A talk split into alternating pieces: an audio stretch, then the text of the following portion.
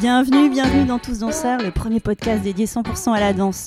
Merci, merci de partager ce moment avec nous. Moi, c'est Dorothée. J'aime saupoudrer ma vie de soleil et je porte en moi la passion de la danse depuis l'enfance. Tous danseurs, c'est une conversation avec un acteur de la danse d'aujourd'hui et de demain. On y parle de toutes les danses. Un temps suspendu pour découvrir des parcours insolites de femmes et d'hommes qui vivent passionnément danse, des artisans du mouvement. Danseurs et athlètes, costumiers, chorégraphes, metteurs en scène, musiciens, chercheurs, des créateurs et ouvriers de la danse. Dans l'ombre ou la lumière, ils sont tous en mouvement, tous artistes, tous danseurs. Le podcast est disponible sur de nombreuses plateformes, alors abonnez-vous pour ne pas manquer de nouvelles rencontres autour de la danse. Et surtout, n'oubliez pas de laisser un mot doux ou une note 5 étoiles sur iTunes ou Apple Podcast. Ah, j'oubliais, n'hésitez pas à m'écrire sur l'Instagram Tous Danseurs si vous avez des questions. Aujourd'hui, je reçois Antonin Rioche, danseur et chorégraphe. Antonin a directement plongé dans la danse contemporaine. Il raconte son parcours de danseur freelance à l'étranger, résilience et persévérance. Il est aujourd'hui riche de différentes cultures du mouvement absorbées auprès de chorégraphes de renom. Antonin a tout juste 26 ans et désormais chorégraphe résident au théâtre Corzo aux Pays-Bas, un théâtre laboratoire qui accompagne les jeunes chercheurs en mouvement. Et il crée sans relâche. On l'écoute avec joie. Bonjour Antonin. Bonjour. Je suis ravie de t'avoir en face de moi aujourd'hui. Ah bah moi aussi, je suis super ravie. En France en plus. Oui, je suis content qu'on ait pu le faire en live. Ouais, c'est chouette. Antonin, est-ce que tu peux commencer par te présenter? Alors, je m'appelle Antonin Rioche, j'ai 26 ans, je suis français, je suis chorégraphe et je travaille aux Pays-Bas. J'ai la chance d'être chorégraphe résident dans un théâtre aux Pays-Bas, à La Haye, euh, qui s'appelle le Théâtre Corzo. Ça fait déjà deux ans que je travaille avec eux et j'ai encore deux années où je vais pouvoir continuer à travailler avec eux. Donc danseur, chorégraphe, mhm. metteur en scène, réalisateur, c'est tout ce que tu mets sur ta description. Et effectivement, chorégraphe résident au théâtre de Corzo, tu vas nous parler de tout ça. Et là, en France, parce que tu es aussi chorégraphe résident pour une école de danse. Mhm. Enseignant aussi, du Un peu enseignant aussi pour deux semaines, pour ACT, qui est mhm. l'école de danse contemporaine à Paris. On commence par le commencement, tu veux? Pourquoi tu danses, Antonin? Je sais pas exactement pourquoi je danse, mais tout ce que je sais, c'est que j'ai toujours dansé. Même euh, quand je retrouve les vidéos de moi, quand j'étais enfant, il n'y a pas une vidéo de moi où je suis pas en train de danser. Euh, j'étais un peu comme possédé par la danse depuis le plus jeune âge, sans aucune forme, mais déjà j'avais un besoin hyper actif de bouger. Et ma mère aimait beaucoup la danse, donc je pense que le fait que ma mère aimait autant la danse m'a très vite dirigé sur le fait que moi aussi je voulais être danseur. Elle avait une vraie euh, admiration pour les danseurs, la manière dont on les regardait. Donc très jeune, elle m'a emmené vite voir de la danse et j'ai très vite demandé à ma mère si moi aussi j'avais le droit de faire de la danse. Et donc très vite, elle m'a encouragé, elle m'a emmené à mon premier cours de danse. Euh, je pense que j'avais 4 ans quand j'ai commencé la danse, donc j'ai vraiment commencé très très jeune. Dans rien d'académique, j'ai pas commencé la danse classique, j'ai vraiment fait juste de l'éveil au mouvement. Euh. On va vraiment dire que j'ai commencé plus par la danse contemporaine, ce qui est rare en fait, on va dire. Mais je suis né à Angers, donc il y avait le CNDC, Centre national de danse contemporaine, qui était déjà beaucoup développé à cette époque, donc euh, j'ai eu beaucoup de chance de pouvoir commencer là-bas. J'ai pas vraiment fait l'école du CNDC, mais à l'époque, le CNDC faisait des ateliers dans les écoles. Par exemple, juste mon école maternelle, on faisait des ateliers à Caroline Carlson. Donc j'ai eu la chance très très jeune d'être euh, amené à faire des ateliers de danse contemporaine euh, au sein même de mon école. Et après ça, j'ai demandé à essayer d'en faire en dehors aussi de l'école pour que ça devienne encore plus ma vie. quoi. En dehors du fait que ta maman avait un petit peu allumé mhm. l'étincelle, tu te souviens de ce que ça t'a apporté, le fait de danser? Oui, dans mon cas, je pense que j'ai beaucoup d'énergie. Je suis quelqu'un qui a énormément d'énergie et la danse, ça me permet beaucoup de me canaliser, de gérer euh, mon énergie, de la distribuer d'une manière particulière dans mon corps. Donc il y a quelque chose de très méditatif pour moi quand je danse. Même une danse assez euh, énergétique peut être très méditative pour moi. Je pense qu'il y a quelque chose de l'ordre de faire redescendre les énergies qui est au niveau de mon cerveau et les faire distribuer au niveau de mon corps et euh, et faire en sorte qu'elles bougent à l'intérieur de mon corps. Je crois qu'il y a quelque chose de très agréable aussi à travers ça. C'est intéressant cette notion de redistribuer l'énergie qui vient du cerveau dans les membres du corps. Mhm. C'est la première fois que j'ai cette image et je trouve euh, qu'elle est... Euh, je le sens encore, même par exemple aujourd'hui, parce que je dois travailler beaucoup plus avec mon cerveau en tant que chorégraphe. J'ai vraiment ce besoin très vite de, par exemple, même des fois redanser pour refaire descendre la pression. Et en fait, je me rends compte que la danse est aussi quelque chose de vraiment... Euh, ça me reconnecte avec ma respiration. Je suis quelqu'un qui fait beaucoup de yoga. Plus je grandis, plus mon rapport au yoga et mon rapport à la danse, je me rends compte à quel point il est proche, il est similaire. Le plaisir qu'il y a derrière la danse, c'est aussi la chose que je recherche et que j'essaye toujours de rappeler aux danseurs avec qui je travaille. Parce que je pense que la base de pourquoi on danse, c'est parce qu'on avait du plaisir à la base de le faire. Donc... Euh, j'essaye de rappeler ça aussi, cette petite étincelle qu'on avait naturellement. Le plaisir de se connecter à son corps À son corps et aussi aux autres parfois, à la musique. Le fait que la danse peut connecter tellement de choses en même temps, je dirais, ça c'est... Ouais, Ça, je crois que c'est la beauté de cette chose, la connexion qui existe avec la danse. Elles sont multiples, les connexions qu'on peut avoir grâce à la danse. Et depuis toujours, la danse a toujours eu une place très importante dans les sociétés. Même aujourd'hui, quand j'observe la société ces dix dernières années, j'ai l'impression que la danse reprend euh, encore plus, petit à petit, une place, et la place qu'elle a et qu'elle a toujours eu dans la société. Et, et c'est beau à voir. Tu vois des changements? Oui, je vois des changements et des changements qui me font plaisir. Par exemple, c'est des choses qui sont aussi des vrais buts pour moi en tant que chorégraphe dans le futur, mais euh, le rapport à la danse et le milieu de la mode, qui est de plus en plus développé, le rapport à la danse dans les films. La danse n'est plus seulement sur scène.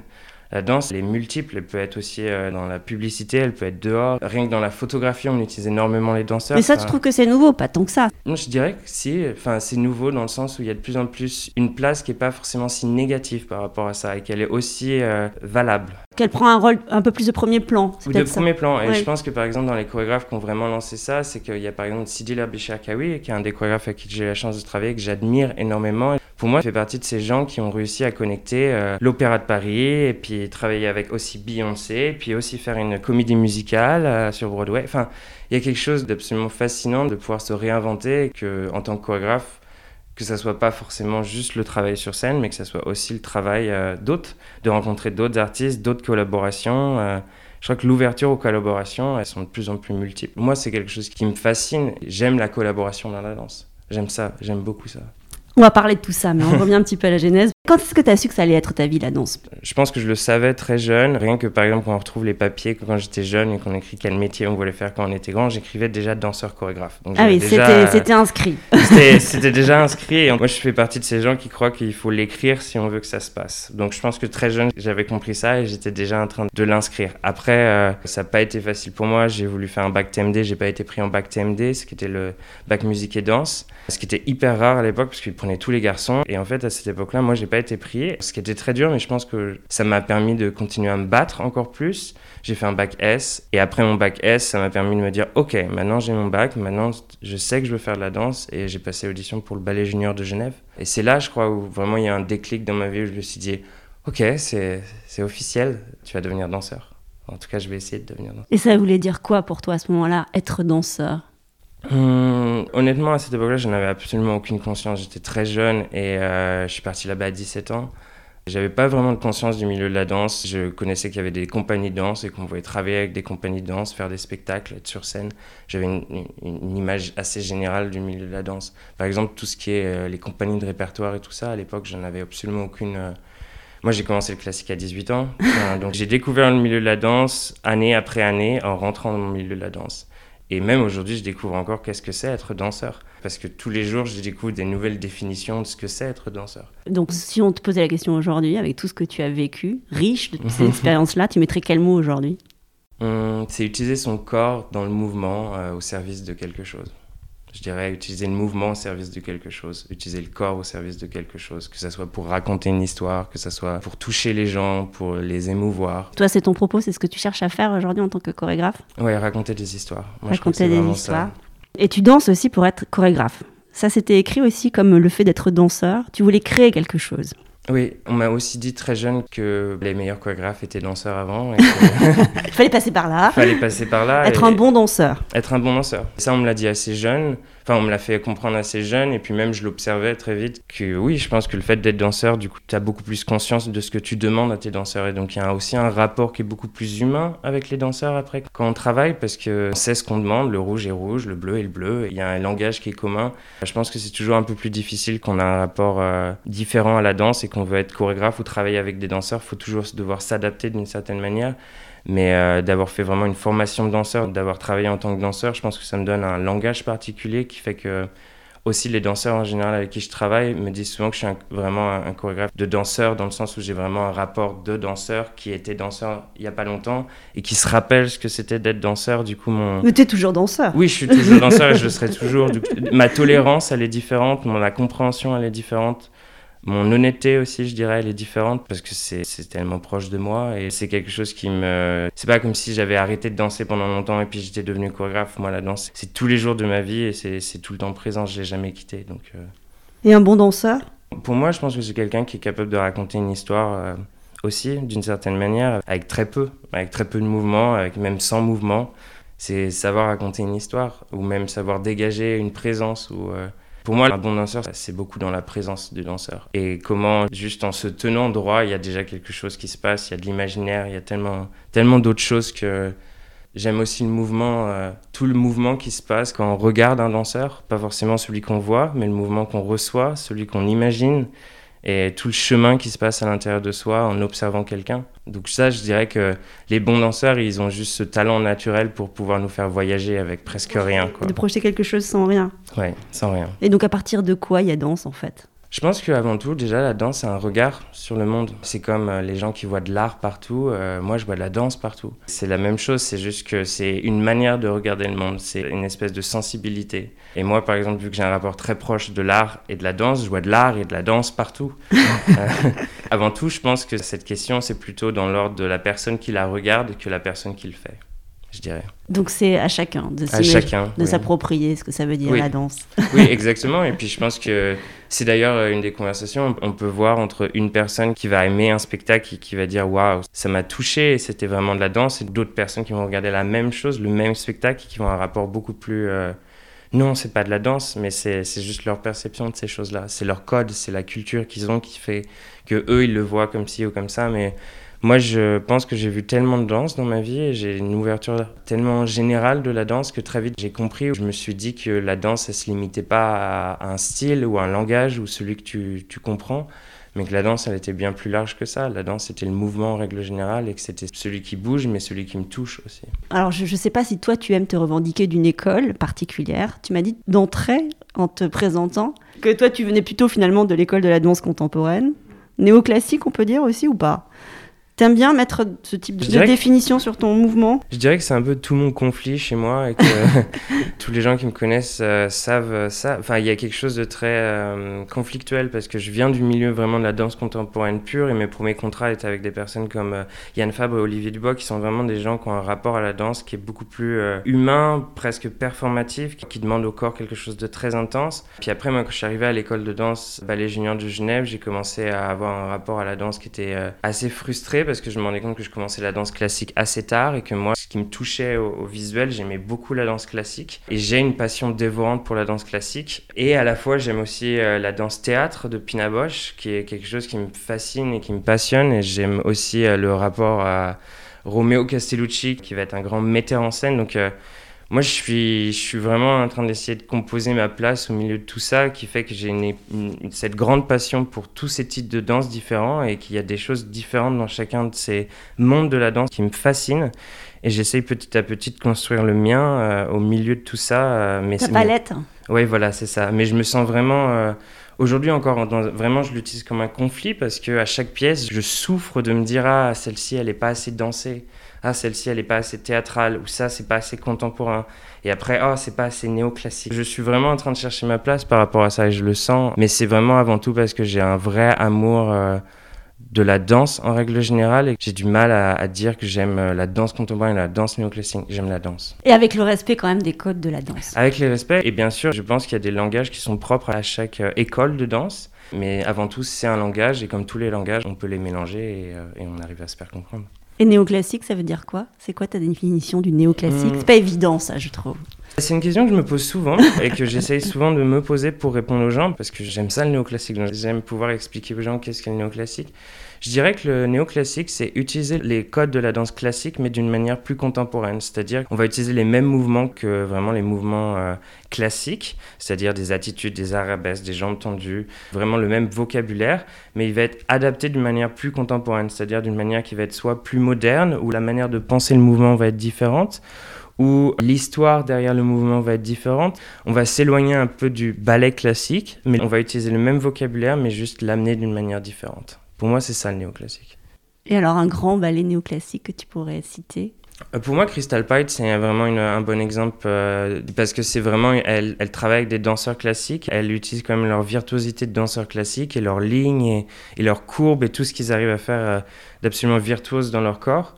Mais elle l'utilise d'une manière absolument nouvelle et contemporaine. Pour moi, aujourd'hui, Crystal Pite, c'est un bel exemple et c'est aussi un exemple pour moi que j'essaie de citer aux Français parce que Crystal Pite est venue à l'Opéra de Paris maintenant il y a un an ou deux ans, et c'est assez nouveau, j'ai l'impression, pour la France de découvrir le travail de Crystal Pite. Ça l'est un peu moins à l'étranger, elle est plus connue, et j'ai un peu vu ce boom qu'a fait Crystal Pite quand elle est venue à Paris et qu'a fait cette nouvelle création. Et à l'étranger, ça faisait un petit moment que le boom avait déjà existé, on va dire, mais c'était touchant de voir ça, de voir que ah, les Français, ils avaient compris le travail de Crystal Pite, et de voir que, bah oui, comme quoi ça marche et ça touche tout le monde, Crystal Pite, parce que c'est juste nouveau. C'est juste nouveau et, et à la fois ça utilise tout ce qu'on aime, la beauté de la danse. Et euh, ouais, pour moi, Crystal Pite, c'est un bel exemple. Toi, tu fais le choix d'une école internationale, du Junior Ballet de Genève, avec l'idée d'avoir un parcours, un chemin de danseur à l'international. Il y avait cette ambition-là? Honnêtement, je ne savais pas vraiment. Le site web était joli.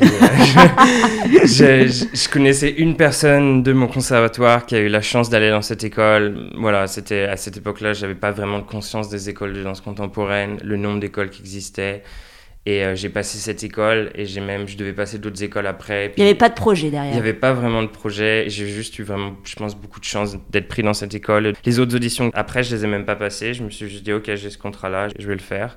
Mais non, je crois que j'étais vraiment assez inconscient, juste par jeunesse, parce qu'à l'époque, c'est difficile. Et là, aujourd'hui, je me retrouve en école et je me rends compte à quel point c'est difficile quand on est un jeune danseur de comprendre comment ça fonctionne, ce monde-là. Donc, euh, non, ouais, non, j'avais un peu aucune idée de ce que je faisais. Je suis juste tombé au, bon endroit, je pense. Et tu restais combien de temps au Junior Ballet de Genève? Alors en fait, au Ballet Junior de Genève, on peut rester euh, deux ou trois ans. Moi, au bout de deux ans, j'ai failli partir parce que j'ai eu des opportunités professionnelles. Et juste avant, je me suis dit non, qu'en fait, j'allais rester une troisième année, que j'allais encore profiter de cette chance parce qu'au final, ça reste une chance d'être en école. Parce qu'on peut travailler particulièrement dans une école comme le Ballet Junior de Genève, parce qu'on peut travailler avec tellement de chorégraphes différents. On est vraiment dans un environnement qui est plutôt confortable. Et c'est sûr que dès qu'on sort de l'école, l'environnement il devient plus du tout confortable. C'est violent. C'est assez violent. Dès qu'on sort d'école, on se retrouve vraiment seul et on doit s'occuper de son corps, de son entraînement, de sa recherche d'emploi, de tout ça. Donc euh, non, à l'époque, je me suis dit si je peux rester encore un an, je vais profiter de cette année et je regrette pas parce que je pense que ma dernière année au ballet junior, elle a été assez décisive pour moi. Il y a beaucoup de choses qui se sont passées à l'intérieur de moi qui ont fait que j'ai pris confiance et je me suis dit ok, ça va, ça va le faire. C'est quoi C'est des déclics, c'est des rencontres qui t'ont permis de... Des rencontres et puis euh, une, une, espèce de conscience, comme dans toute école, je pense qu'il y a une espèce de ligne, c'est-à-dire qu'en fait, tous les ans, il y a, par exemple, nous, quand je suis arrivé en troisième année, j'étais dans les plus, pas les plus grands, mais on était les troisième années. Et donc, il y a un peu plus de confiance de la part des directeurs dans la manière dont tu vas pouvoir être sur scène et travailler des pièces, etc. Et donc, au bout d'un moment, il y a plus de confiance. Euh, moi, en première et deuxième année, j'ai pas beaucoup dansé parce que justement, j'avais pas fait de classique. J'étais un peu le black sheep euh, qui mettait beaucoup de temps à apprendre la chorégraphie, etc. Et je dirais que ma troisième année, ça y est, j'étais déjà un peu plus réveillé dans ma danse. Et ma troisième année, j'ai pu un peu plus profiter euh, de l'école que ce que j'ai pu profiter mes deux premières années. Et comment tu fais euh, pour passer du statut de black sheep à un statut où euh, tu arrives à obtenir la confiance de beaucoup de travail. ouais, mais justement, qu'est-ce que tu as dû faire pour... Dans mon cas, j'ai pris beaucoup de cours en plus de mon école. Moi, j'ai fait des cours du soir. en fait, j'avais mes cours au ballet junior tous les jours. Et en plus de ça, tous les soirs, je prenais des cours. Et j'ai eu la chance d'avoir une amie qui me donnait aussi des cours le week-end.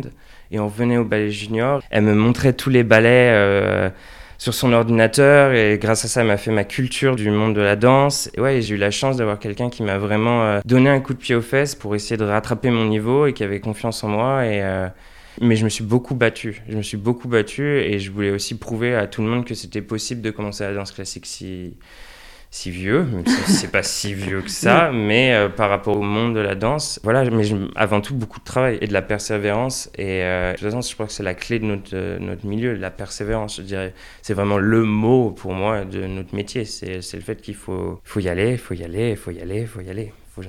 Et tu me disais que la sortie de l'école, effectivement, là, tu, tu, commençais à l'évoquer, c'était particulièrement violent de passer du statut de danseur apprenti à celui de danseur freelance et d'aller chercher avec ses crocs son contrat. Mhm. Comment ça se passe? Tu peux nous en parler? Tu nous racontes un peu ça? Bah moi j'ai un parcours assez particulier même par rapport au freelance parce que je ne me suis pas euh, rendu compte que je devenais freelance. euh, J'aime raconter cette histoire parce que même moi j'en rigole. C'est-à-dire qu'en fait j'avais un contrat dans une compagnie, puis un contrat dans une autre, et puis dans une autre compagnie. Et en fait c'est seulement au bout d'un moment que d'autres danseurs me disaient « Donc tu es freelance ?» Et moi je disais non, je, travaille avec cette compagnie, je travaille avec cette compagnie, et puis je travaille avec cette compagnie. Et il me disait, mais c'est ça être freelance, c'est en fait travailler d'un emploi à un autre, etc. Et en fait, moi, je n'avais pas vraiment compris que ça se passait comme ça. Pour moi, freelance, c'était une part de notre métier particulière, une manière de travailler. Et en fait, petit à petit, je suis rentré dans le monde du freelance sans même m'en rendre compte. parce que je prenais un contrat ici, puis je prenais un autre contrat ici, et parce que en fait je passais des auditions. La plupart du temps, je mentais beaucoup sur où est-ce que j'habitais. parce que beaucoup de compagnies euh, te prennent en fonction d'où tu habites, parce que c'est plus facile. Voilà. Et donc, euh, moi, j'habitais à Londres, j'habitais à Berlin, j'habitais à Paris. Et ce qui faisait que, grâce à ça, j'ai pu enchaîner plusieurs contrats. En fait, quand on me demandait où est-ce que tu habites, j'habitais, bah, j'habite où il y a du travail. Où est-ce qu'il y a une compagnie que, avec qui j'ai envie de travailler. Toi, ça s'est passé comment pour toi Moi, d'abord, quand je suis sorti d'école, c'était euh, bah, devoir regarder les auditions. Il y a déjà rien que la, violence, c'est qu'à l'intérieur de notre école, il y en avait déjà qui avaient des contrats, qui allaient déjà trouver du boulot. Moi, je faisais partie de ceux qui n'avaient pas encore trouvé un contrat. Assez vite, j'ai passé une audition pour Olivier Dubois et j'ai été pris. Et euh, grâce à ça, je savais que j'allais avoir un contrat avec Olivier Dubois, mais mon contrat commençait dans un an. Donc c'était ça, c'était euh, de devoir aller passer des auditions à droite, à gauche. J'ai passé énormément d'auditions, pour être honnête, dans ma vie. Il y avait un moment où je passais même des auditions sans vouloir le contrat, juste pour euh, m'entraîner aux auditions, pour essayer de comprendre comment être le plus détendu possible dans une audition. Parce qu'il y a vraiment un déclic, je pense, dans les auditions. Il y a un moment où on comprend que c'est pas notre faute. C'est-à-dire que c'est, on peut faire notre meilleur, mais que d'une manière, le chorégraphe, il va choisir les personnes dont il a besoin pour ses raisons. Ça dépend pas forcément qu'on va pousser plus ce jour-là, qu'on va être mieux mis en valeur. Il y a des raisons pour être pris dans une pièce. C'est beaucoup plus mathématique que ce qu'on le croit, en fait. Il y a des... Il y a des physiques recherchées. Exactement. Et il y a des projets où il y a des besoins particuliers d'un type de danseur et il n'y a rien de personnel derrière tout ça. Et je crois que je l'ai compris quand j'ai passé suffisamment d'auditions au bout d'un moment et de me dire mais en fait, c'est ça, il y a vraiment quelque chose où je donne la même chose à chaque fois. Et ça ne dépend pas forcément de moi, c'est juste de passer ces bonnes auditions. Donc, ouais, je crois que ça a été une bonne école pour moi, ces auditions que j'ai passées. Et de la persévérance. Et de la persévérance aussi, oui. Et puis, aussi beaucoup de... Il y avait un rapport euh, de rencontrer les gens du milieu de la danse. On se sent très seul quand on sort d'école. Même si on connaît nos collègues d'école, ils font partie d'une famille. Petit à petit, on rencontre d'autres familles, puis d'autres danseurs, puis d'autres. Et ça, c'est aussi agréable de se rendre compte qu'il y a d'autres écoles, qu'il y a d'autres parcours, etc. Donc même les auditions, pour ça, j'ai fait des très belles rencontres en audition. Il y a des gens que j'ai rencontrés en audition qui sont devenus des super amis aujourd'hui et avec qui j'ai encore contact. Donc à l'issue de ces auditions, tu travailles pour Olivier Dubois. Oui. Sacha Waltz aussi. Oui. Sacha, j'ai pas vraiment passé une audition, c'est qu'à l'époque, j'ai commencé à prendre des cours dans la compagnie et au bout d'un moment, Sacha m'a proposé de, de, joindre un projet. Ryan Jojo Carso Oui, ça c'est un chorégraphe en Hollande. Donc toutes ces personnes-là, en règle générale, j'ai trouvé des auditions, j'allais passer les auditions et grâce à ça, j'avais des contrats. J'ai travaillé aussi à Londres avec Théo Klinkar, j'ai travaillé euh, en Irlande avec Michael Kenan Dolan. J'ai fait un projet avec Wayne McGregor à Londres aussi. J'ai vraiment fait euh, des choses très différentes. Moi, mon but, c'était vraiment de toucher à tout dans le milieu de la danse. Et comme je disais, j'avais des goûts pour des chorégraphes qui étaient extrêmement différents. Et j'avais envie d'avoir une expérience avec chacun de ces chorégraphes. Mais en règle générale, c'était aussi, je dirais, pas le défaut de ma carrière, mais euh, moi, j'ai fait souvent un projet avec quelqu'un et puis j'allais ailleurs. Puis un projet avec quelqu'un, puis j'allais ailleurs. Parce que j'avais vraiment envie de goûter aux choses plutôt que rester manger les choses. Et puis ton rêve aussi, tu rencontres euh, Sidi Larbi oui. sur ton chemin. Sidi Larbi ça a été vraiment une rencontre absolument incroyable. À l'époque, quand j'étais au Ballet Junior de Genève, j'ai découvert ses chorégraphies. Il a changé ma conception de la danse complète. J'avais jamais vu un corps danser si fluide. À l'époque, il y avait un duo qui s'appelait euh, Le Faune et qui dansé avec James O'Hara. C'est quelque chose qui a complètement changé ma vie. Je me rappelle avoir vu ce danseur et me dire mais je veux devenir absolument comme ça. J'étais obsédé par le fait de pouvoir transformer mon corps et avoir cette sensation de danser comme si on était de l'eau. En fait, il y avait quelque chose de tellement naturel dans ce mouvement.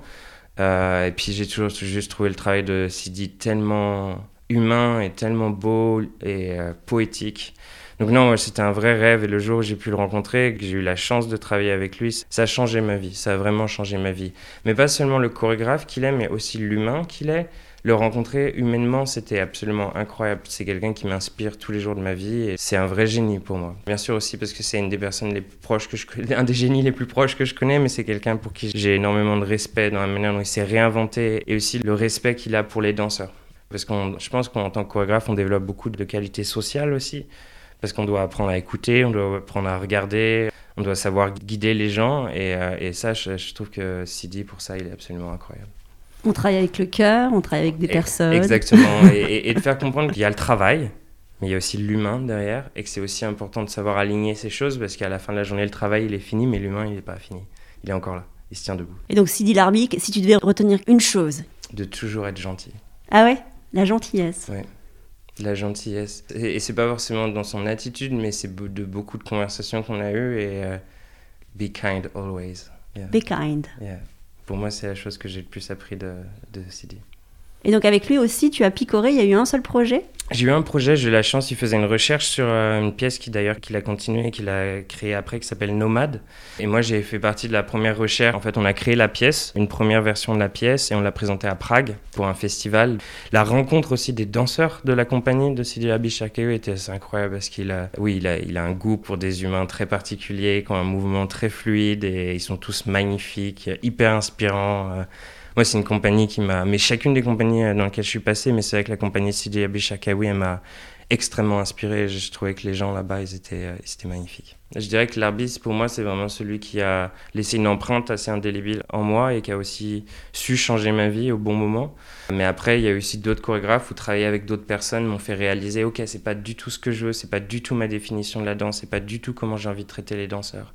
Donc je pense que chacune de mes expériences m'a aussi donné, euh, oui, un goût. Je dis tout le temps aux danseurs, aux jeunes danseurs aussi de pas oublier que eux-mêmes, quand ils passent des auditions, ils sont en train de faire une audition pour le chorégraphe. C'est aussi important ça parce que on a trop vite tendance à se dire oui, mais je dois trouver du boulot, etc. Mais en tant que danseur, il faut aussi savoir se protéger, il faut aussi savoir passer ses propres auditions dans le sens où euh, si tu te sens pas travailler avec un chorégraphe parce que tu n'aimes pas sa manière de travailler, je pense qu'il n'y a aucune raison de travailler avec cette personne. Donc c'est aussi... Euh, et je peux comprendre quand on est jeune danseur que c'est difficile d'accepter ça et de se dire euh, que peut-être on va pas accepter un contrat à cause de l'attitude d'un chorégraphe, mais avant tout, je pense qu'aujourd'hui c'est très important hein, qu'il faut aussi passer des auditions pour les chorégraphes pour mieux connaître, pour mieux connaître ce qu'on aime, ce qu'on n'aime pas. Parce qu'il y a une ce qui est tolérable. et, ce qui est tolérable, tout à fait. Et parce qu'aujourd'hui, euh, entre ce qu'on voit sur Internet et la personne, et le rapport à la personne, et comment on s'entend vraiment, et, et, devoir passer 8 heures avec la personne, ça aussi, c'est différent. Imaginez des tournées avec la... Il y, a, il y a plein de choses qui font que dans notre métier, avant tout, il faut se rappeler ce qu'est le terme compagnie une compagnie de danse, il y a quelque chose de... C'est une famille. C'est une famille, ça doit être une famille, ça doit être quelque chose de très... Euh, oui, vraiment, c'est une compagnie, il y a quelque chose de très fermé, mais à la fois, oui, qui doit circuler à l'intérieur de ça. Et pour moi, j'essaie de penser à une compagnie comme une famille, et toutes les compagnies par lesquelles je suis passé, j'ai vraiment rencontré une famille, c'est celle qui m'ont le plus touché. La compagnie Sacha Valls, elle est euh, incroyable pour ça. Et ce qui est le plus fascinant dans la compagnie Sacha Valls, c'est que moi, j'arrivais là-bas, je pense que j'avais à peu près une vingtaine d'années, j'avais 20 ans, et les danseurs le plus vieux avaient 55 ans dans la compagnie. Et moi, je, trouvais ça juste incroyable. J'ai la compagnie de Sacha Valls, c'est une compagnie qui s'appelle Sacha Valls and Guest, et mhm. du, coup, elle fait que on est beaucoup de danseurs à faire partie de sa compagnie, et qui viennent, qui ressortent, qui, qui font des projets, qui vont repartir. Et moi, la première fois que je suis arrivé, c'était 35 personnes dans la salle qui avaient tous des âges différents et elle les invitait tous et elle venait faire juste une recherche avec tous ces danseurs et que des gens mais d'horizons, euh, de cultures différentes. Et j'ai tellement appris et tout le monde était là pour s'aider, tout le monde était là pour euh, danser ensemble. Et j'ai tellement, tellement appris dans cette compagnie et je remercie encore euh, l'opportunité que j'ai eue avec Sacha parce que j'étais vraiment jeune. Ça m'a ouvert mon esprit et mon cœur, surtout, je dirais. Ouvrir son cœur.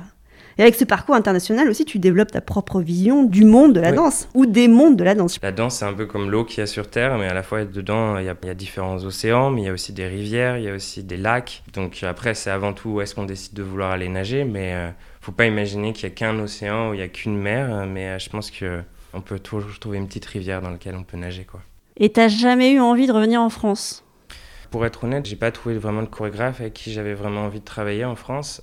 Je dirais qu'aujourd'hui, ça serait peut-être un peu différent. Ça aurait été l'époque où Emmanuel Gatt, il était plus développé en France. Peut-être je me serais plus dirigé vers Emmanuel Gatt parce que je me serais reconnu un peu peut-être dans son travail. Mais à l'époque, c'était aussi ça. C'était moi, comme je disais, j'allais chercher du travail avec les gens avec qui j'avais envie de travailler. Et c'est juste que les gens avec qui j'avais envie de travailler, à l'époque, ne travaillaient pas en France. Et donc, j'avais aucune raison d'être en France. Et alors, grâce à ces multiples collaborations et grâce à ton travail, t'es repéré, mhm. T'intègres le théâtre Corzo. Grâce à ça, oui. En fait, à l'époque, je vivais à Berlin. J'avais décidé de vivre à Berlin et de commencer ma carrière de chorégraphe à Berlin. Et c'était assez catastrophique, pour être honnête, ça n'a pas du tout marché à Berlin. Il y avait trop de monde, j'avais trop peu de contacts, etc. Et je me souviendrai toujours, j'ai reçu un mail euh, de Stach, qui était donc l'ancien directeur du théâtre Corzo, et qui me disait que euh, je devrais revenir en Hollande, qu'il avait une place pour moi. J'avais connu le théâtre Corzo parce que j'y avais travaillé, et c'était un peu mon rêve. Moi, je me souviens, la première fois que je suis entré dans le théâtre Corzo, je me suis dit... Oh, je ferais tout pour travailler dans ce lieu. C'est un lieu assez magique, même l'entrée, il y a quelque chose de C'est vraiment un théâtre, un vrai théâtre laboratoire qui est fait pour la recherche et la création artistique. En tant que danseur, quand j'y étais, je me disais, je rêverais d'être chorégraphe pour cet endroit et j'ai eu la chance d'être appelé. Et du jour au lendemain, j'ai déménagé en une nuit. J'avais tout à Berlin et, euh, et c'était, ok, il faut que tu reviennes en Hollande. Je suis en Hollande. Il n'y a pas de problème, j'arrive. J'ai jamais eu peur de tourner les pages dans ma vie, j'ai jamais eu peur de déménager s'il fallait, de me déraciner. Euh, je... Ouais, ça me, ça me faisait pas peur, ça. Même aujourd'hui, comme je disais, je me pose encore la question si je veux pas à nouveau euh, me déraciner de la Hollande pour revenir en France. J'essaye de pas me limiter par rapport à ça parce que euh, j'essaie juste d'être heureux qu'importe où je suis. Et... Et de te dire que la danse peut t'amener n'importe où? Exactement aussi, oui. Mm. Et là, petit à petit, je me rends, rends compte aussi de mon rapport plus vie, plus je me- le rapport à mes parents et le fait que là, je me dis si la danse je me- peux me rapprocher de mes parents, pourquoi pas aussi. Et en fait, ça permet quoi une résidence chorégraphique euh, au théâtre Corso? T'as accès à un lieu? T'as accès à quoi? J'ai accès à un lieu et j'ai accès au fait qu'on va pouvoir faire les premières de la pièce à l'intérieur du théâtre, c'est-à-dire qu'on va faire le montage lumière.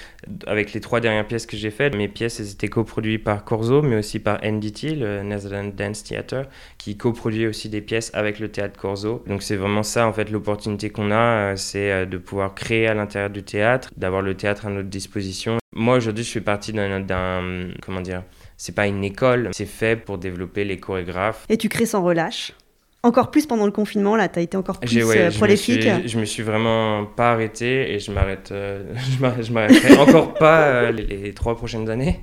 Mais c'est aussi un besoin chez moi. À l'époque, quand j'étais freelance, je prenais pas de vacances. C'est aussi ce qui faisait que j'enchaînais les contrats. Mais euh, je suis aussi très dépressif quand je danse pas. C'est un mot dur. Ouais, mais c'est un mot vrai. Ouais. c'est un mot vrai. J'ai un rapport très dur euh, quand je ne danse pas et quand je ne crée pas. Euh, j'ai l'impression d'être. euh, ça, c'est même pas seulement inutile, mais je, je me sens mourir. quoi. J'ai vraiment quelque chose à l'intérieur de moi qui a besoin de cette création, qui a besoin de mouvement, qui a besoin de danser. Vu que j'ai compris ça assez jeune, j'ai commencé à aussi me protéger. Je, je crois qu'au final, je suis en meilleure forme quand je m'arrête pas que si je m'arrête, parce que les périodes d'arrêt, je vais tellement me tirer vers le bas et je vais tellement être dans quelque chose de difficile et négatif avec moi-même que c'est vraiment important pour moi de continuer, de continuer. Ça me, ça me permet de circuler, quoi. De faire circuler cette De faire énergie. circuler les... oui. On en revient. de Et, faire circuler l'énergie intérieure de moi. et en plus, tu as la chance de pouvoir imprimer tes créations Mhm. sur ces corps de danseurs fabuleux du NDT. Oui, j'ai eu la chance avec les créations que, que j'ai faites, euh, même si c'est nous qui choisissons bien sûr les danseurs avec qui on travaille. Vu que j'ai des amis, bien sûr, vu que je travaille en Hollande et que les, les, les amis danseurs que j'ai, j'ai eu la chance de travailler avec des, des danseurs qui sortaient du NDT et qui sont des danseurs qui sont absolument incroyables, absolument incroyables dans le sens où ils ont une- des capacités physiques incroyables, mais aussi une ouverture d'esprit. C'est des gens qui vont vraiment s'asseoir en face de toi, qui vont être bon, qu'est-ce que tu veux?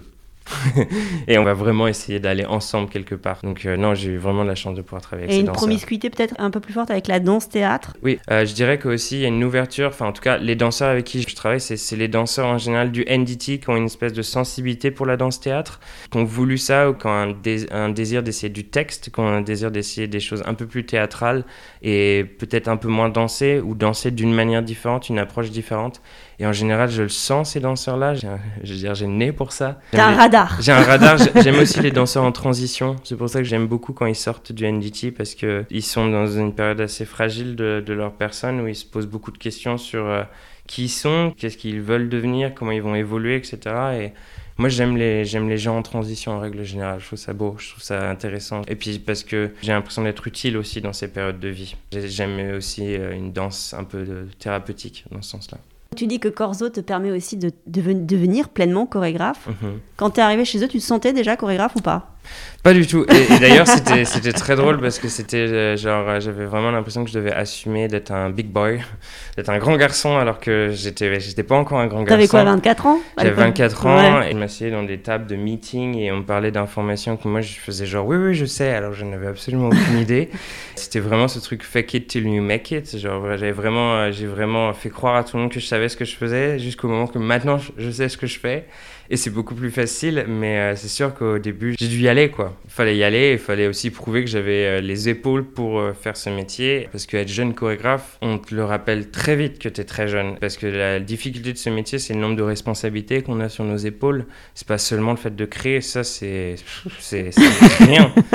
La, la part de création en tant que chorégraphe, elle est tellement minime en fait, c'est vraiment la part de responsabilité, que ce soit la responsabilité d'un groupe, d'un projet, d'un budget, de gérer plusieurs personnes, de la communication communication. Enfin, c'est vraiment euh, ce qui est le plus important pour moi, je pense, dans, un, dans être chorégraphe. Donc, ça prend vraiment un petit moment et je pense que c'est là où je dis que le théâtre Corso vraiment me donne l'opportunité de devenir chorégraphe, c'est grâce à ça, c'est le fait que avec chacun des projets que je fais, j'ai l'impression de, de, de, grandir et chaque projet est extrêmement différent et du coup j'apprends des choses différentes à chaque fois sur qu'est-ce qu'est être chorégraphe. Et à partir de quoi tu crées?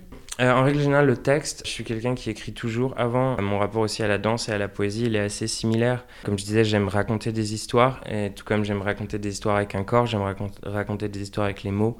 Donc euh, très souvent, j'écris des textes en amont des créations et les textes deviennent soit des monologues des pièces, soit ils sont utilisés aussi comme musique dans la pièce, soit autrement. Parfois, euh, le texte, il sera même pas présent dans la pièce, mais les danseurs vont se dire le texte pendant la pièce.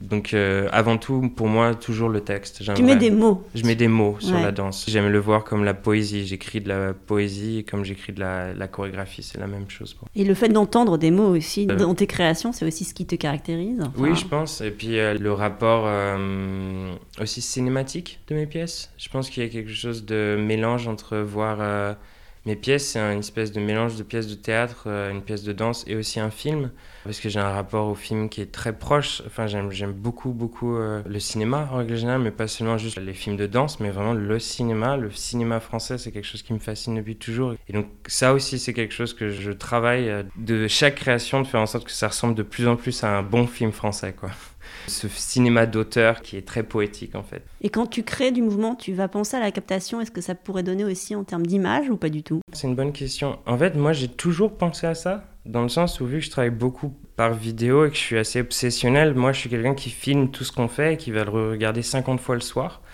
Donc du coup, je me rends compte qu'avant même le Covid et tout ça, j'avais déjà un rapport au fait de filmer ce qu'on est en train de faire, d'avoir un regard extérieur, de, de, regarder à travers la caméra comment ça rend. Donc en fait, je pense que j'ai toujours eu plus ou moins ce rapport où j'utilise d'abord mes yeux, puis j'utilise une caméra, puis à nouveau les yeux du public. Et tu as envie de défendre quoi avec tes créations? Je pense que la danse peut toucher les gens, mais d'un point de vue vraiment intime et d'un point de vue euh, personnel. Moi, je vais plutôt répondre par ce qui me touche pas aujourd'hui dans la danse contemporaine. Je sais que je me sens très vite en conflit avec une danse qui se veut juste waouh, mais sans rien derrière et qui est juste très démonstrative et qu'au final, on, on prend rien de tout ça. Et ça, j'ai vraiment du mal. Des fois, ça me fait même souffrir de voir des pièces de danse qui sont euh, si vides en fait. Quand il y a juste du mouvement pour du mouvement, j'ai vraiment euh, un conflit avec ça. Donc moi, je crois que j'essaie vraiment d'avoir une, danse qui a vraiment du poids et qui raconte vraiment quelque chose et qui peut vraiment toucher les gens et, euh, et aussi universel. Le but de mon travail, c'est ouvrir la danse contemporaine à absolument tout le monde aussi. Euh, je me souviens le travail de Sidi Larbi, c'est aussi ce qui m'a touché chez lui. C'est qu'on n'avait pas forcément besoin d'être un grand danseur pour comprendre la virtuosité de son travail il y avait une ouverture qui faisait que tout le monde pouvait être touché par son travail parce que ça parlait de sujets. Les humains qu'on voyait sur scène, c'était les humains de notre vie de tous les jours. Et c'est la même chose chez Pina Bosch, par exemple. Il y a quelque chose de très euh, concret dans ce travail-là. Et moi, c'est vraiment quelque chose que j'essaye aujourd'hui aussi de, de, retrouver dans mon travail. Et Olivier Dubois aussi avait déjà ça. Les gens qui sont sur scène sont une représentation de notre société. Et je pense que je suis vraiment imprégné par ça. Et même si tu es très jeune, je vais te poser une question bizarre, mais t'aimerais qu'on retienne quoi de ton travail? Tu as cette idée-là déjà de laisser une empreinte un peu spécifique d'Antonin Rioche mmh, Oui, bien sûr, mon ego, mmh. oui. Mais euh, je sais pas. Par exemple, j'ai une amie qui me disait que pour elle, voilà, quand elle voit mon travail, elle dit que l'essence de mon travail, c'est la poésie. J'avoue que quand elle le dit, ça me touche. Donc je vais prendre ça. Je crois que si on, si on disait ah, Antonin, c'était ce chorégraphe qui faisait de la poésie, je crois que je serais content. Là, tu es à Paris, mmh. tu travailles avec des élèves, c'est une autre chose aussi de travailler avec des non-professionnels, enfin des danseurs en devenir. Il y a cette envie de transmettre, de créer aussi des choses pour des gros ensembles, ce que mhm. tu me disais. En règle générale, une carrière de chorégraphe va commencer plutôt à l'inverse, c'est-à-dire qu'on va d'abord commencer à avoir l'opportunité de créer avec des écoles, donc des gros groupes, et petit à petit, on va plutôt aller vers des pièces avec moins de monde. Toi, tu as fait l'inverse. Moi, j'ai fait, fait l'inverse, et du coup, maintenant, je commence à travailler avec des gros groupes, parce que j'ai comme but de pouvoir travailler avec des compagnies de ballet plus tard, donc j'ai vraiment besoin de m'habituer à travailler avec des gros groupes et d'essayer de comprendre comment je peux chorégraphier avec des groupes. J'ai plusieurs casquettes, parce que j'écris mes textes, parce que je me sens plutôt dramaturge ou metteur en scène. Là, je peux juste me concentrer sur la chorégraphie. Et ça fait du bien. Ça me fait aussi du bien d'avoir un peu moins de pression et de juste penser à des pas et des contes, etc. Et avant tout, je crois que la chose la plus belle dans cette expérience, c'est la transmission et le fait que je me sens pas seulement là pour faire une pièce, mais je me sens aussi là pour aider des élèves. Et je crois que ça, c'est la chose que j'avais pas spécialement prévue il y a une semaine quand je suis arrivé et qui est en train de me bouleverser en fait. Je suis hyper touché par chacun des élèves avec qui je suis en train de travailler et chacun d'entre eux me donne quelque chose, alors j'essaie de leur donner autant qu'ils me donnent tous les jours. Et on n'a pas parlé de tes créations, euh, tu en as fait quand même mhm. pas mal, je ne vais pas toutes les citer, mais je ne sais pas si tu veux en citer quelques-unes. Il y en a une que tu trouves euh, plus aboutie que les autres Je dirais que la première, Oh Boy, qui est une pièce qui a eu la chance, elle, de tourner un peu plus à l'international, qui est d'ailleurs une pièce qu'on reprend là, elle va être repremière en juillet par un nouveau danseur, donc euh, je suis super heureux de pouvoir enfin reprendre cette pièce après 3-4 ans. Pour moi, Oh Boy, c'est une pièce euh, qui est aussi très représentative de la période où j'étais à l'époque, qui part de la solitude. Et c'est une pièce, pour l'avoir tournée un peu, que les gens, ils comprennent. Ils la comprennent beaucoup, cette pièce. Et je crois que c'est ça qui me touche le plus et pourquoi je sens qu'il y a quelque chose d'assez abouti dans cette pièce. Il y a une adhésion. Il y a une adhésion et puis il y a, une, quelque chose d'assez universel parce que c'est une pièce qui parle de la solitude. Qu'on comprenne l'anglais ou pas, euh, qu'on soit touché par le texte ou pas, ou qu'on voit juste la manière dont le danseur danse, j'ai l'impression que les gens comprennent le rapport à la solitude d'une manière très intime. Et c'est aussi pour ça que j'ai demandé au théâtre que maintenant, après le Covid, on reprenne au boy parce que je crois qu'aujourd'hui, au boy va avoir encore une nouvelle vie après le Covid. Oui, plus que jamais, encore plus de résonance. Exactement, et qu'on mm. va le voir encore différemment. Donc je suis très excité de pouvoir reprendre cette pièce bientôt. Euh, et également Glitter, la dernière pièce que j'ai faite, pour moi, c'est une grosse production parce que c'est ma première pièce vraiment complète d'une heure, une soirée complète. Et j'avais vraiment ce but de vraiment faire une pièce de danse-théâtre euh, qui était vraiment euh, autant théâtrale que dansée et qui a aussi un chanteur. Donc c'était vraiment beaucoup de choses à gérer. Et avant tout, que ce soit une pièce qui a beaucoup de sens mais qui soit aussi, avant tout aussi légère et agréable et douce à regarder et quelque chose qui fait du baume au cœur. Bon, est-ce qu'il te reste des rêves après tout ça, là? Au final, pour moi, je me sens juste au début. Je suis vraiment au début de ma carrière de chorégraphe. Maintenant, j'espère vraiment avoir l'opportunité de continuer à créer, créer avec des compagnies. Et mon but suprême, c'est l'Opéra de Paris. Je crois que je, Ça, c'est le Graal. C'est le Graal pour moi. dans le sens où tu l'as écrit aussi ou pas? Je l'ai écrit. je l'ai écrit, mais euh, dans le sens où, oui, je crois que... Et ça, c'est encore aussi encore un rapport à ma mère. Hein. Ma mère est jamais allée à Garnier. J'espère que la première fois qu'elle ira à Garnier, c'est... Pour, une pièce créée par tes... Oui. Hmm une admiration pour l'Opéra de Paris et leur travail depuis de nombreuses années. Quand j'habitais à Paris, j'allais voir absolument tous les spectacles de l'Opéra de Paris. Ouais, j'ai une vraie admiration pour cette compagnie et, encore plus depuis qu'Aurélie est la directrice parce que je trouve qu'il y a quelque chose tellement euh, beau qui s'y passe. Euh, les chorégraphes qui y sont invités, je trouve que c'est de plus en plus contemporain. En fait, moi, en tant que danseur euh, qui vit à l'étranger, je me reconnais de plus en plus dans l'Opéra de Paris je vois de plus en plus un opéra de Paris qui est ouvert sur le monde général de la danse contemporaine, qui est plus seulement ouvert sur le monde de la danse en France, mais qui est vraiment ouvert, ouais, cette connexion mondiale qui offre, euh, grâce à ça, euh, au public euh, parisien de pouvoir voir ce qui se fait de meilleur dans le monde de la danse, quoi. Donc ouais, j'espère un jour pouvoir faire partie de. de Et alors, qu'est-ce qu'il faut faire pour ça? Faut appeler Aurélie, je pense. non, euh, qu'est-ce qu'il faut faire pour ça? Je, je, pense qu'avant tout, il y a des, des étapes. C'est aussi une des choses que je me dis. Moi, j'ai pas envie de me brûler les ailes en tant que chorégraphe. Je suis un jeune chorégraphe, mais j'ai envie aussi de prendre mon temps avant d'arriver au Graal parce que j'ai encore plein de choses à apprendre. Parce que, par exemple, là, déjà travailler avec un groupe, j'apprends tellement de choses sur la manière dont je peux composer avec un groupe, comment je peux jouer avec la musique, comment plein de choses. Donc, euh, chaque projet, on apprend des nouvelles choses et je pense que par exemple, travailler avec l'Opéra de Paris, euh, parce que je connais beaucoup de chorégraphes qui l'ont fait, c'est aussi une des expériences les plus dures en tant que chorégraphe. C'est vraiment, euh, oui, c'est le Graal, mais c'est aussi, euh, je vais dire le cauchemar et le rêve, mais c'est quelque chose d'extrêmement intense travailler avec l'Opéra de Paris pour mille raisons, que ce soit les danseurs, que ce soit les, les emplois du temps des danseurs, que ce soit les conditions, la fait. Il y a énormément de pression avec l'Opéra de Paris. Donc je pense que c'est aussi quelque chose que c'est bien quand si ça t'arrive pas trop tôt et il faut être prêt pour ce genre de choses. Il faut être prêt et donc voilà. Chaque expérience t'emmène petit à petit vers ce genre de but. Et là, avec la pandémie, on est un peu privé de scène. La scène, elle permet quoi pour toi? C'est une bonne question parce que oui, on est interdit de scène et à la fois, par exemple, on peut voir énormément de spectacles, de spectacles en ligne aujourd'hui. Est-ce que c'est la même chose? C'est pas la même chose, mais il euh, faut quand même pas oublier qu'aujourd'hui, si vous voulez, vous pouvez regarder absolument tous les spectacles des meilleures compagnies du monde pour un prix qui est vraiment minime. Donc moi, euh, qui est un vrai passionné de danse, oui, les théâtres sont fermés, mais j'ai du mal à le voir comme ça.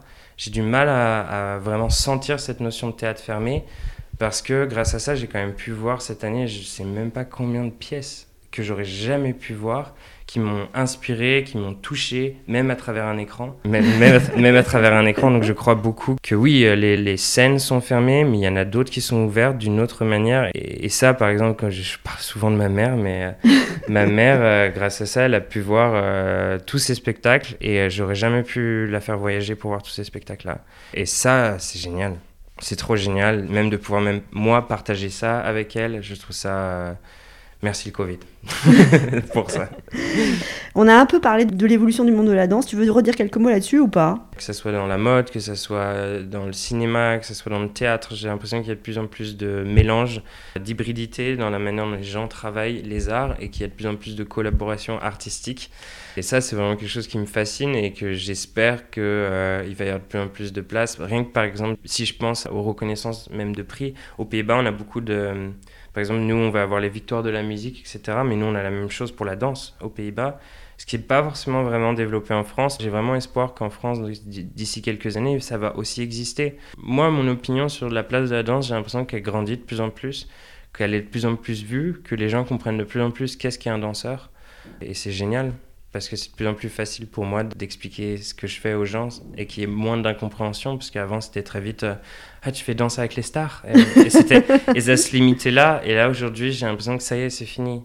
J'ai l'impression que le fait d'être danseur, il y a beaucoup plus d'ouverture culturelle par rapport à ça, et ça fait du bien.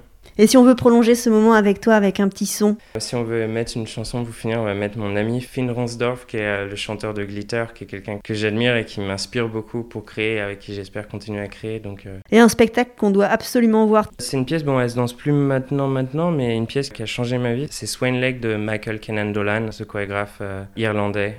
c'est une pièce de danse-théâtre qui est absolument, absolument magnifique. Je crois que je connais personne qui l'ait vue qui n'est pas fini avec des torrents de larmes sur son visage. Donc, je souhaite à tout le monde de voir cette pièce. Si tu avais le choix, que tu pouvais inviter quelqu'un au micro de, tous danseurs, toi, t'inviterais qui?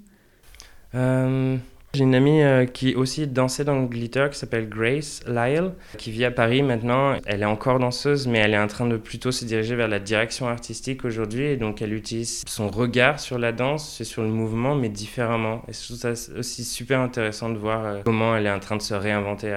Et en studio, quand tu danses, toi? Tu mets quoi Comme vêtement Comme vêtement, une grande chemise large. Ah ouais, c'est important d'avoir cette grande chemise large. Toujours en studio, t'es comme ça Toujours, et oui, parce que j'ai ce truc où j'ai l'impression que j'aime voler, et je crois qu'en fait, d'avoir une longue chemise, c'est un peu comme avoir euh, des grandes ailes. C'est aussi un bon truc pour les danseurs qui veulent passer des auditions pour moi. Porter une chemise, en général, ça aide. C'était ton truc à toi C'était d'avoir une, une grande chemise. Ça, ça, ça amplifie le mouvement et ça nous donne l'impression de voler. Tu penses que la danse, elle a besoin de quoi en ce moment? Là, techniquement, maintenant, on a besoin de ça y est, je pense qu'on a besoin de réouvrir les théâtres, clairement. On a besoin de pouvoir recommencer une vie sociale. Moi, ce qui me manque le plus, c'est de se retrouver ensemble avec des gens avant un spectacle. C'est ce côté social, il me manque beaucoup. Le rapport euh, avant un spectacle, après un spectacle, et comment les gens ils se regardent, et voir le visage des gens avant un spectacle, et voir le visage des gens après un spectacle. Ça, ça me manque beaucoup la partie sociale, de ne pas oublier pourquoi on allait au théâtre à l'époque, ça c'est, je crois que c'est la chose qui nous manque le plus tous. Tu as envie de rajouter un petit mot, un grand mot? Ben, merci. Merci. Merci, merci à toi Antonin. Merci pour ce moment ce moment poétique avec toi. et à très vite. Alors peut-être en France bientôt. Oui, peut-être. Tu, vas déménager là dans la nuit ou non, Je pense pas dans la nuit, mais euh, je commence petit à petit à me poser la question si, comme je dis, j'ai envie aussi de pouvoir développer mon travail dans le milieu de la mode, euh, dans le milieu du théâtre, et j'ai beaucoup de contacts avec qui j'aimerais pouvoir faire des projets sur Paris, et que je me rends compte que c'est difficile pour moi de voyager à chaque fois, et je me rends compte que si j'étais là, ça serait peut-être plus facile pour moi de pouvoir développer ce que je veux vraiment faire. Bon, on va suivre tes aventures. Un grand merci Antonin. Ciao, ciao. Bye.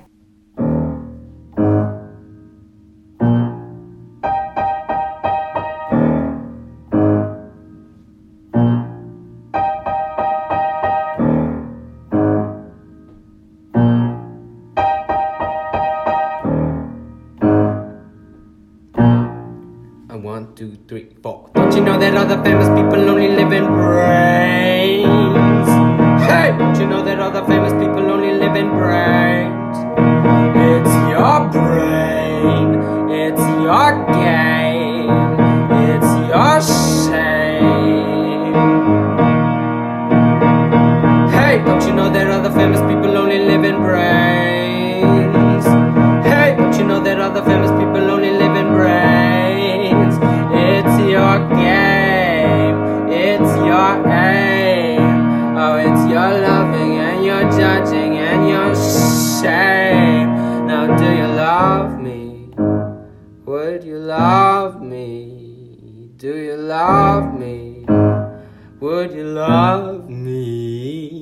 Without my talent?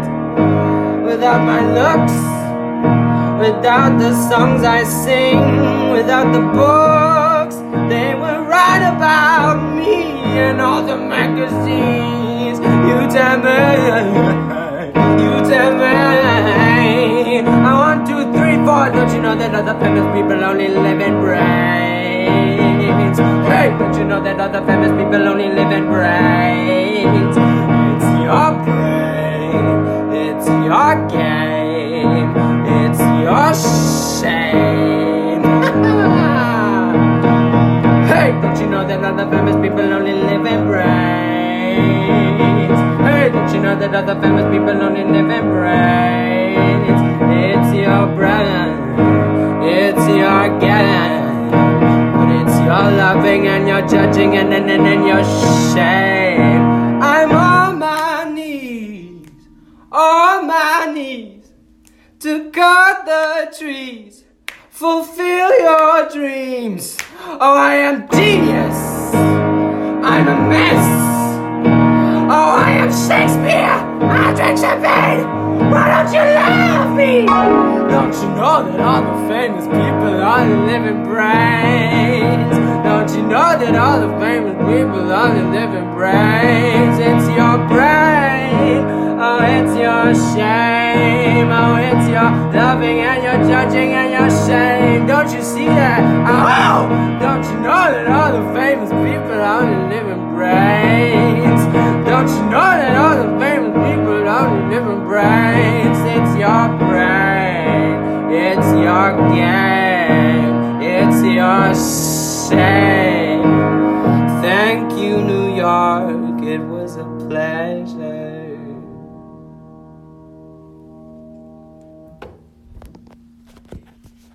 Voilà, clap de fin. À très vite pour refaire danser les mots ensemble le temps d'une conversation. Merci d'avoir passé ce moment avec nous. Et n'oubliez pas, nous sommes tous danseurs. Le podcast est disponible sur de nombreuses plateformes, alors abonnez-vous pour ne pas manquer de nouvelles rencontres autour de la danse. Et surtout, n'oubliez pas de laisser un mot ou une note 5 étoiles sur iTunes ou Apple Podcast. Ah, j'oubliais, n'hésitez pas à m'écrire sur l'Instagram Tous Danseurs si vous avez des questions.